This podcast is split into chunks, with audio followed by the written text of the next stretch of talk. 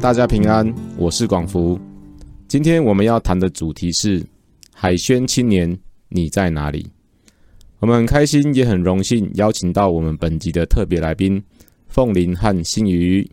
Hello，大家好，啊呃，我是凤林，我是基督精兵协会的全职童工。大家好，我是新宇，我是来自三峡教会的童工。欢迎你们！哎，好奇哦，请问一下，你们来干嘛、啊？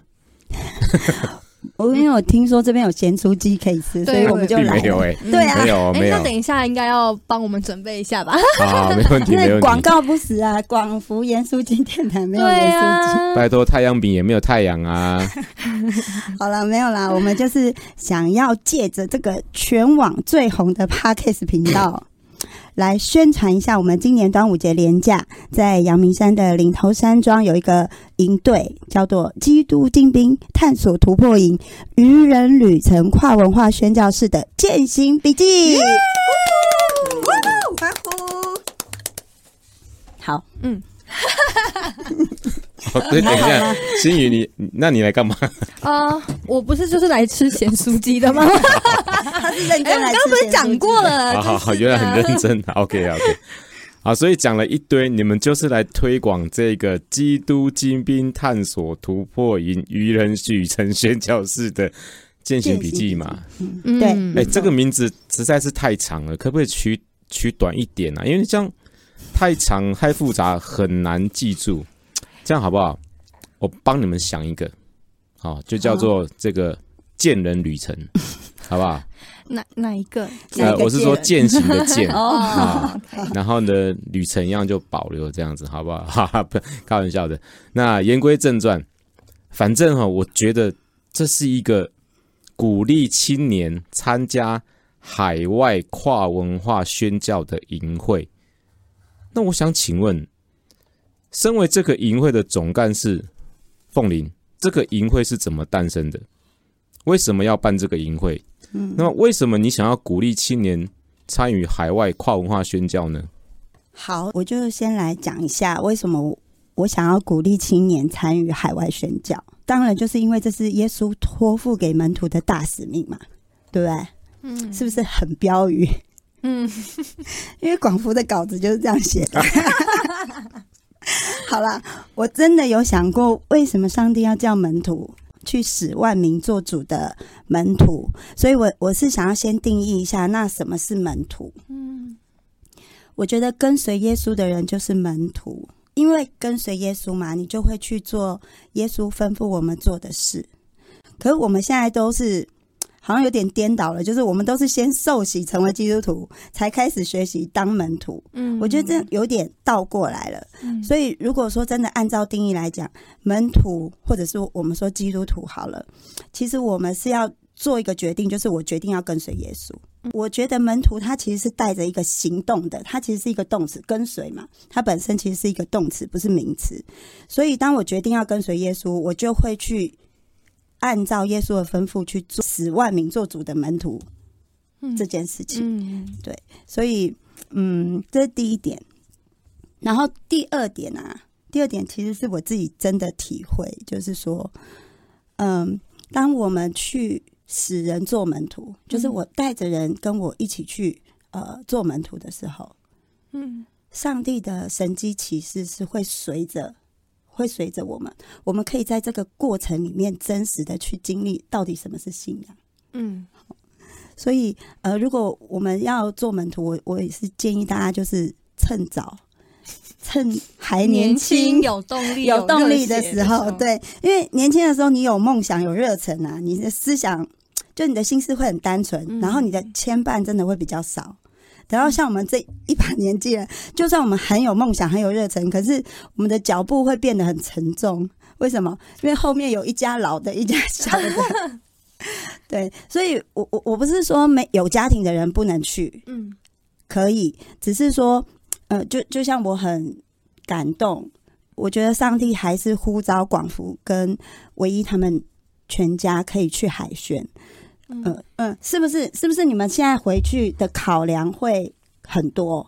是没错，对不对？就是你会想哦，那小朋友的教育啊，哦，那他们适应啊，就是嗯因为毕竟我们都已经是成熟的大人了，我们还是要有我们的社会责任，所以我我觉得我们会想的、考虑的，有时候考虑一多就哦，那那可能还是去不了。哦，对对，所以我我觉得年轻人真的，你年轻的时候你的脚步是轻盈的，我相信年轻人参与宣教、海外宣教，他们可以走到比我们更远的地方。嗯对好，那那所以我们就回来讲，为什么我会想要办这个基督精兵探索突破营愚人旅程跨文化宣教室的践行笔记。欢呼怎么了吗？就 是我我其实我真的是希望啦，这个营会可以鼓励年轻人，你就是去跨出你的舒适圈，你去跟随耶稣看看。去看看自己的可能性，可能你你待在你的圈子里面，你会以为你的生命就是这样，就是呃，可能考上好学校，找一个好工作，结婚娶一个好老婆，或者嫁一个好老公，生一个好小孩，然后你的生活从此就会快乐幸福。这个没有什么不好啊，我也很想要啊。可可是我其实是更鼓励年轻人，你你有没有可能让你的生活有一个不一样的可能？嗯你去试试看，跟随耶稣会怎么样？去试试看，去做耶稣叫你做的事情会怎么样？你去试试看，十万名做主的门徒会怎么样？嗯我相信你的生、你的经验、你的人生的经验一定会很不一样。嗯也许不一定会有很成功啦，好，可能每个人对成功的定义不太一样，但是我可以保证肯定很精彩。好，所以不是有一句广告台词说，生命就应该浪费在美好的事物上，嗯没听过吗？啊嗯哪哪一个？是我们那个时代的广告词。好了好了，好，嗯我讲完。哦，原来如此，这么热热等的介绍。好，那接下来我想要请问这个银会的副总干事新宇，你为什么会想要接下银会副总干事的服饰？哦嗯，是上帝有感动你吗？还是说刚刚这个凤玲姐逼迫你？还是说什么原因？哎，我但我听说你还动员了你们三峡教会的一批青年共同来参与，嗯你可以跟我们分享一下吗？哦，我觉得这个感动其实在心里面酝酿蛮久的，就是在从二零一六年的清宣开始啊，我其实在那个营会里面就有跟神说，嗯，我在这，即便不清楚你要如何使用我，但是主，我愿意让我成为你要我成为的样貌。然后在这么多年之后呢，让我遇见了凤玲姐，因为凤玲姐的邀请，然后让我更确信神是有他的时间的，只要你被呼召，然后你愿意，我觉得他在他的时间，他会有他的计划，然后让你参与在当中。那至于三峡教会的年轻人，我觉得之前跟凤玲姐聊过一句，我觉得她蛮让我蛮感动的话，就是她说。嗯，三峡教会是由马街开拓的，而我们在教会里长大，其实也继承了马街在信仰上的血脉。我觉得三峡教会的年轻人应该会是在对的时间被兴起宣教的恩师，然后我也相信，在这个作为主的宣教路上的一份子，我好像也看到了一个神的计划在当中，然后我其实是蛮期待的，嗯，对，嗯。是非常感动，谢谢两位的分享。嗯。那么我听到好几个重点，好，但令我印象比较深刻的第一个，也是最重要的。那我想我们的共同点就是，这是上帝感动我们，那给我们的使命以及责任。嗯，那特别是在这个年代当中，海外宣教其实是呃，我们上帝给我们每一个人每一个基督徒的大使命。那这是来自于马太福音第二十章十八到二十节，天上地下所有的权柄都赐给我了，所以你们要去十万民做我的门徒，奉父子圣灵的名给他们施洗，凡我所吩咐你们的，都教训他们遵守，我就常与你们同在，直到世界的末了。当然，还有我们很熟悉的《使徒行传》第一章第八节，直到地极做我的见证，又或者是像使徒保罗在提摩太前书第二章第四节所说，他愿意万人得救，明白真道。第六节，他也就是耶稣基督舍自己做万人的赎价。第七节，保罗他说：“我为此奉派做传道的，做使徒，做外邦人的师傅，教导他们相信、学习真道。我想这些都是我们呃每一个基督徒可以在圣经当中去找到一堆经文，去明白上帝是宣教的上帝，而这是他的心意。嗯，同时他也托付我们一个重责大任这样的使命以及任务。但问题来了，知易行难啊，嗯嗯，知道都很容易，但是要做出来其实很困难。嗯所以我们今天的主题才定为是海宣青年，你在哪里？？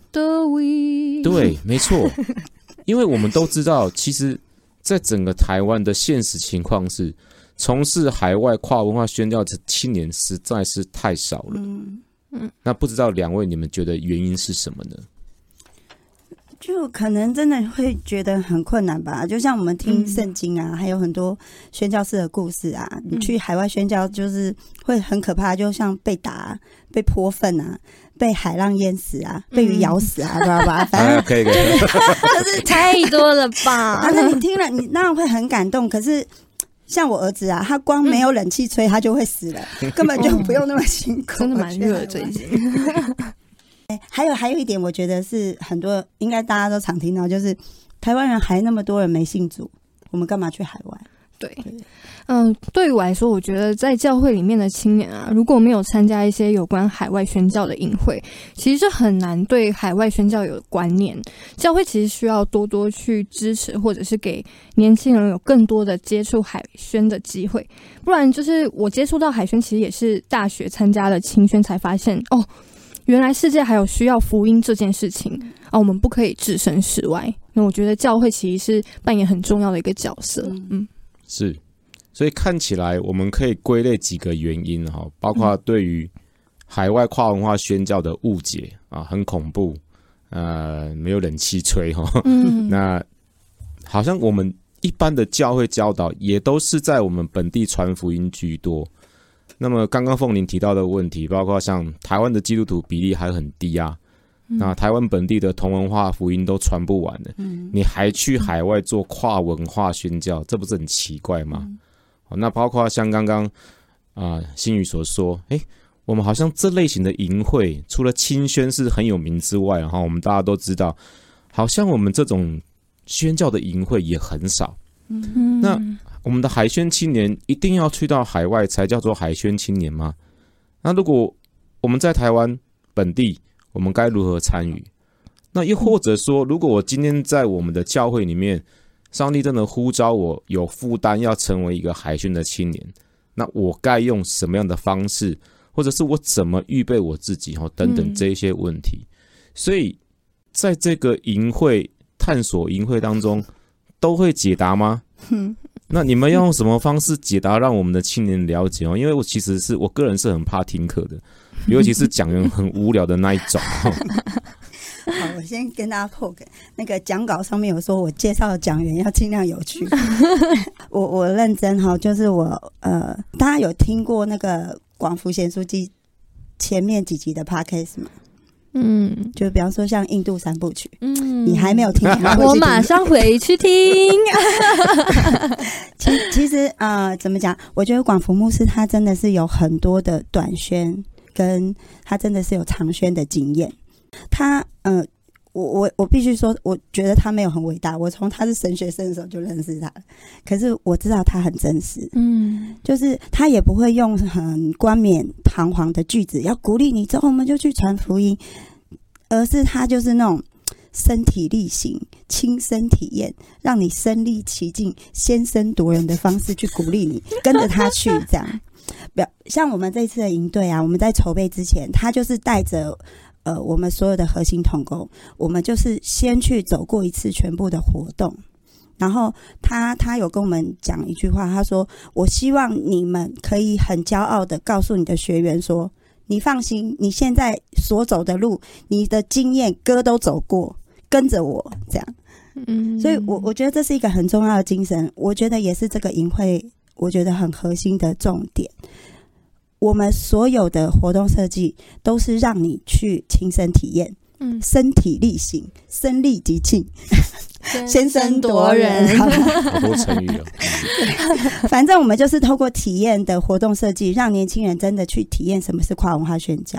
嗯那你在这个过程里面，你会体验到一个跨文化跨文化宣教的宣教士，他所会经历到的各样身心灵的冲击，都是你自己的亲身体验。我们不会跟你说很多，你自己去感受。这样，嗯嗯，我也想要补充一些啊，就是我觉得这次的营会啊，可以从体验来给有疑惑的青年解答。嗯，我觉得在体验宣教士的困境跟与无力之后，你才会真正了解到，哦，原来宣教啊、海宣啊是很不容易的。然后从突破自我限制的践行里面，才会看到，哦，神的恩典与我们同在。之后，你就会更清楚知道，在这段海宣的路上，自己还缺少什么，然后要装备什么。还有海宣，还有很重要的团队合作，也在这次的营会也是一个很大的重点。我是觉得这里面可以跟不一样的教会的一起同工、一起合作，我觉得是一个最有趣的，然后也是最好玩的地方。相信参加的人都会有收获，然后我期待你们来哟，吃咸酥鸡，吃粽子。哎，所以这个营会是免费参加喽？没有啦。我们营会，我们营会已经亏钱亏很多，都要募款了。那那费用是多少钱呢？呃，一个人是呃两千五，嗯但其实我们童工跟学员都是缴一样的费用。是是是是，好，听起来很棒哦。那，诶，既然这样子的话，那你们打算给我们广福严书记的听众朋友什么样的折扣优惠？哈，这个很重要哦，因为经济这个是非常重大的考虑因素，哦所以是不是募款一下？打电话进来这个空八空拱空骂崩就可以说出一个通关密语：海轩青年，我在这里啊！嗯只要讲出这个通关密语的话，取前五名打进来就有享五折优惠，可以吗？就打进来台湾基督精兵协会的专线像不。错，是不是？对那我叫我们教会的人赶快。哎、等一下，等一 哎下，那个你们公礼堂跟三峡教会的青年除外，好不好？不能够自肥，OK？哇，好，好好好，非常谢谢凤玲跟新宇。嗯那么今年六月二十三到二十四、二十五，我们就相约台北阳明山顶头山庄见喽！好，谢谢大家，不见不散。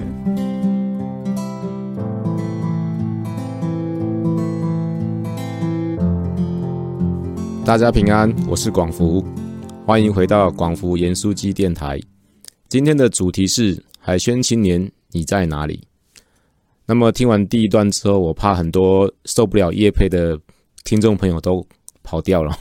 好，但就算你真的没有打算参加这个愚人旅程的探索突破营，也没有关系。但我要邀请你在祷告中来纪念这一群热血青年。让我们回到今天的主题：海宣青年，你在哪里？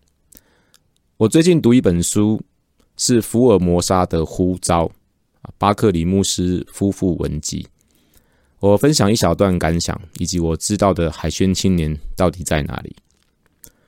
巴克里牧师是英国长老教会派驻在台湾的第五位宣教士，也是台南神学院第一任院长。但是令我对于这位宣教士最有印象的是，他十六岁开始每年签名的献身文。好，那我们都可以想一下，我们十六岁的时候在做什么事情哦。但是巴克里他十六岁，他就每年签名这个献身文。那么全文你可以在网络上都找到，有一些版本不太一样。那么巴克里献身文是你要搜寻的关键字。这边我念一小段就好。今天我以最严肃的态度誓约顺服，我放弃一切管辖我的，我要把我及我的所有，不论心思意念、四肢百体、财物、时间或一切力量，都奉献给你，为使我成为有用器皿，能引导众人归向你。荣耀你的名，我决心终身顺服你。我以热心、谦卑的决意，希望永远属于你，而且时常能察知你要的指示，以热情及欢愉之心来实现奉献意志。在我离世之后，凡是活着的朋友，发现这与你所立的约时，也能把这约当作自己的约。愿你的恩典允许他有份于借我们的大中宝与你立约的福分。愿赞美、荣耀永归于圣父、圣子与圣灵。阿门。在一八六五年到一九三四年，巴克里他每一年都在这个誓约上签名，所以我大概算了一下哦，整整有六十九年呢。也就是说，六十九次签名，对我来说，这好像是六十九次的属灵健检、健康检查。我们每一位基督徒，是不是每一年也都有这样的一个属灵健检呢？我们是不是每一年都有这样子依照这个誓约来实行呢？那么如果没有，是不是哪里出了问题，需要再一次做调整呢？在一八九三年到一九零九年之间，巴克里的师母啊，也就是他的太太伊丽莎白，她也是在献身文上面开始签名，可以说是夫妻同心，令人感动。我记得我第一次读到这个献身文，是我年轻的时候参加基督精兵营，在最后一天的献心会当中，基督精兵营在营会快要结束的时候，发给我们每一位学员一张小卡，希望学员都要参考这个巴克里的献身文来写一段自己的献身文。那如果你真的写不出来，你就可以抄巴克里的。那我印象很深刻哦，那是一个分量很重的小卡，好像卖身契啊。因为我们在立约的对象是神圣的上帝，所以对我来说是很恐怖的事情。那么也提醒我自己说，尽量不要感情用事，去写一些自己做不到的事情。虽然那个时候我已经呃二十五六七八岁了哈，但是我感觉。我自己跟巴克里之间的那种差距是如此巨大，特别是我看到他的献身文之后，我很羞愧啊，因为巴克里他十六岁就立志献身，他到台湾宣教的那一年也才二十六岁，那我到底在做什么？我觉得我的人生好像一团糟。那像我这样的人也能够献身吗？我信仰中有很多的高峰经验，都是在营会当中去体验到的，而这些体验对我的影响是很深远哦，不是只有那几天而已，而是对我来说，不论是学习服侍、与人同工，或者是去经历上帝给我一些挑战或礼物，那我觉得那一年的基督精兵营也是这样。其实那几年。都是在我状态不太好的情况之下，啊，多次的参加营会，并且担任服侍。我记得那一天要写这个献身文的时候，我要带领学员们一起写。其实我心里面有一点点的胆怯，写不太出来的感觉，但我也不想要勉强，或者是说假装自己哦，我就可以写。所以我决定诚实的面对。打算用抄的方式，所以我就挑了一段巴克里的献身文写在我的卡片上面。但是我当时候有在卡片上画出我当时的心境，我画的是一个十字架，其实也是十字路口，就好像我站在黑暗与光明的交界之处，有基督的十字架为我的中保。最后我在。大拇指在我的大拇指上面贴上一小张的爱心贴纸，然后在我大拇指上面涂上了红色的墨水，盖上手印，象征我的献心。啊，听起来有点模糊，对不对？OK，啊，但是我找到这张卡片，二十多年前的卡片，我把它拍下来啊，作为这次我们啊宣传的小图。那么今年我再一次看到这张卡片以及这段献身文的时候，我依然非常感动。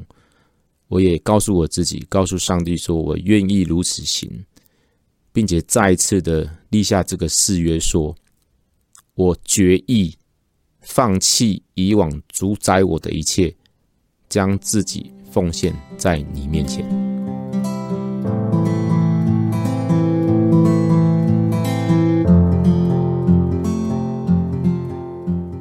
刚刚提到我最近读的一本书《福尔摩沙的呼召》，巴克里牧师夫妇文集。而这本书是英国长老教会为青年团契编写的书信。那么过去虽然是以巴克里作品文集来发行，但其实内容不是由巴克里一个人来完成。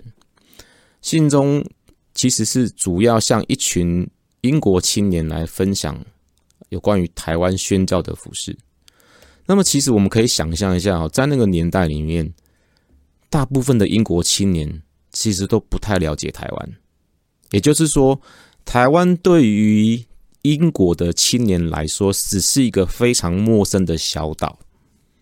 但是，因为英国长老教会派驻了一位宣教士到台湾来，而这位宣教士开始向英国的青年介绍说，宣教士在台湾的宣教工作。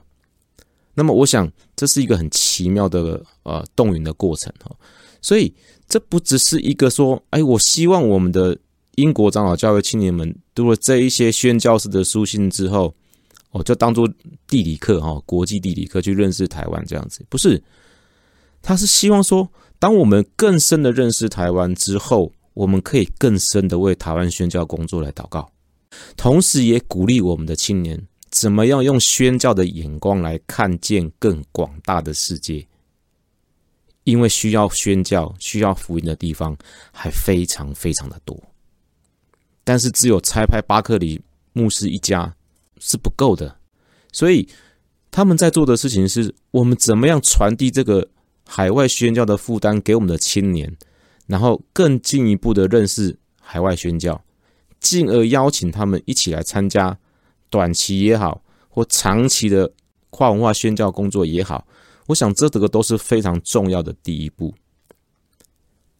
而这本书中最特别的是，也收录了师母哦，我们说牧师娘伊丽莎白·巴克里她写的六封信，从台湾遥寄给男孩女孩的书信啊，这个文字是非常非常的优美感人。我也念一小段这六封信的第一封结尾，他说。你们如何关怀这些孩子呢？哦，指的就是我们台湾人。当我们全都聚集在上帝的宝座前面时，如果有人对你说：“是你为我打开了天堂的门”，不是很棒吗？第四封，基督的爱支配着我们，他们跟我们一样，他们。就是指台湾人哈，但是这第四封的主题讲的是阿美族，阿美族人，所以他说他们跟我们一样，他们有权知道他就是耶稣基督为他们付出生命，而如今耶稣基督活着，要欢迎他们到未曾听闻的天堂，求上帝为他们开路，让他们听见恩典的福音。太美了，太美了！所以我想，这个是所有海宣的一个核心，就是说，这世界上还有哪几个地方，哪些地方没有听闻过耶稣基督，实在是太多了。那么，我要问，谁愿为主去呢？伊丽莎白说：“他们有权知道，他们有权利知道耶稣基督啊。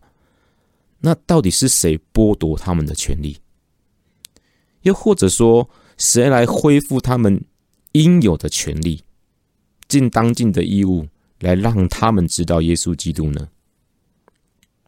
我想，上帝喜悦，呃，甚至说渴望也不为过了哈。就是说，当我们全都聚集在上帝的宝座前，这个我们呢，指的是不分民族，一样尊贵，被上帝创造的每一个你、我、他。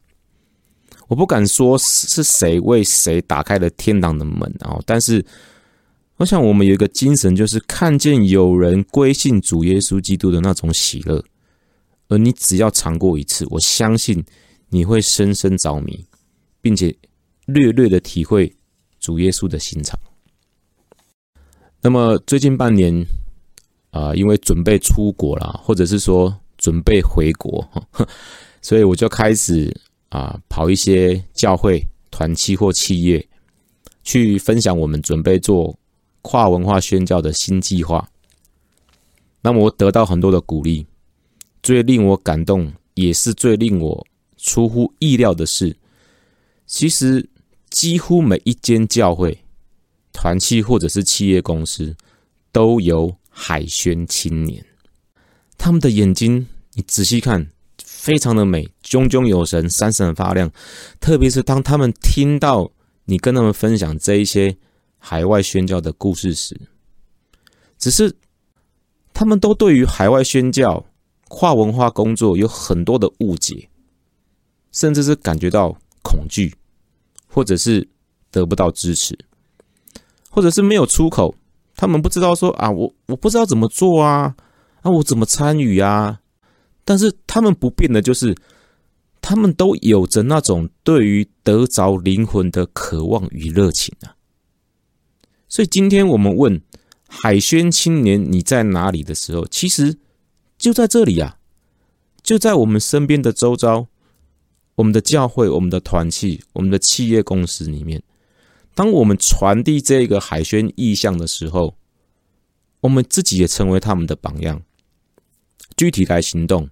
来付出代价，你会发现台湾其实还有很多很多的海宣青年，上帝正预备着他们。但是因为时间的关系，我没有办法一一的诉说如何破解这一些误解，或者是我们怎么样来寻求支持，如何来具体参与。我把比较详尽的专题分享跟内容都留在探索突破营，就是愚人旅程当中来分享。我期待跟大家见面，因为。面对面的互动跟分享，以及 Q&A 问答是非常非常重要的，所以我希望我们不是只有在空中相会而已，我们也期待大家来参加这个营会当中，我们一起来分享，一起来寻求，一起来突破。所以我还是鼓励大家来参加。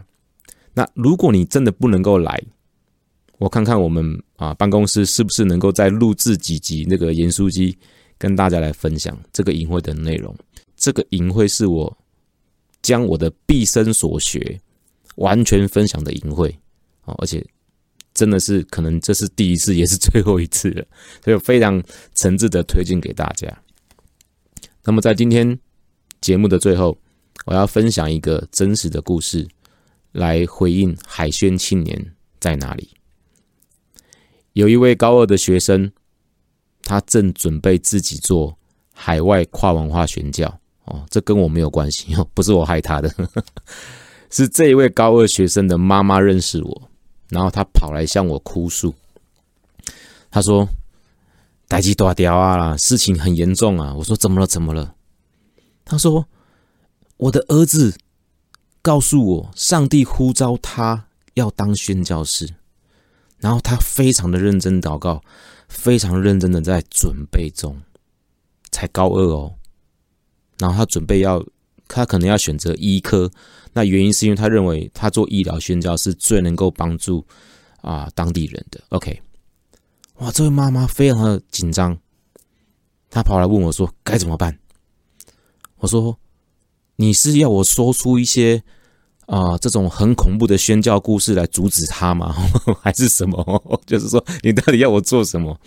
啊，我不知道这个妈妈的态度是鼓励她孩子呢，还是？要阻止她孩子哈，所以我就先呃缓和一下气氛这样子。好，不开玩笑，因为哈在当下，这个妈妈眼眶泛泪，哭出来，她开始意识到这件事情是很严重的，所以我必须先同理她的感受，所以我就先跟她说：“哎，妈妈，其实你知道，这个很多的教会哈，长老、执事。”或者是领袖，他们其实都很鼓励青年要献身当传道人、当牧师、当宣教士啊。直到有一天，这些长老、执事或领袖，他们自己的小孩说要献身当传道人的时候，哇！这些长老忽然间就变变了一个人哦，嗯，对自己的小孩说：“如果你敢去念神学院呢，我就把你的腿打断了。”哇，好，不开玩笑了，这。这是我听来的故事，但是我要说的是，那种切身的感受临到的时候，哦，其实我们都很希望跟上帝说：“哦，上帝啊，我在这里，请差遣他哦，不要差遣我，差遣别人哦。”好，我必须要停止这个一系列基督教王那个笑话，实在太多了。不然我们下一集来录这个呃基督教的笑话好了。OK，好，言归正传，妈妈哭了。我在同理这个妈妈的感受之后哦，我说感谢主，这个孩子他除了领受上帝的呼召之外，在信仰生活中，他一定是从我们的父母身上学习到那种服侍的热忱，是不是？他点点头。我说：“你们夫妻两个一定是平常就在教会当中热心侍奉嘛，直接感染你们的孩子。”他哭着点点头。我说：“第二个，在这个教会当中，他们被牧师、长老、指示教导的很好，所以这个高二的孩子才会如此勇敢的回应说，他要当宣教师，而且很认真的准备，然后也跟你讨论啊。”哦，他并不是把门关起来的时候，他都不跟你讲，而是他直接跟你讨论说：“妈妈，我想当宣教士，有没有这个可能性？”去讨论这个种种的方案等等。我说：“是不是？”他点点头。我说：“好，妈妈。那么除了为这个孩子继续的祷告之外，我们能够做的就是尽可能帮助他把未来可能从事跨文化海宣这件事情。”具体化，你打算要接受哪一些装备？像他刚刚讲的，他要去念医科，OK？那么我们要怎么样鼓励他去多方的了解、尝试？特别是他还不知道要去哪一个国家的时候，应该鼓励他多去几次短期宣教队是非常有帮助的啊，或者是你鼓励他来参加这个啊探索突破营也很棒啊，哦，或者是清宣也很好。但重要的是，你要告诉他说：“孩子，这一路上我们都支持着你，我们一点都不反对，因为我们都知道，当父母的都知道，你越反对，他就越想做嘛。”哦，但是话说回来，我们是谁？我们能够拦阻上帝要成就的心意吗？如果上帝是宣教的上帝？那么，这也必定会是上帝的宣教。宣教的上帝会呼召预备宣教的工人来做上帝的宣教工作，不是吗？是不是？让我们在今年一起学习，试着用巴克里的这段献身文，我们一起说：“我决意放弃以往主宰我的一切，将自己奉献在你面前。”我是广福，我们下次见，谢谢。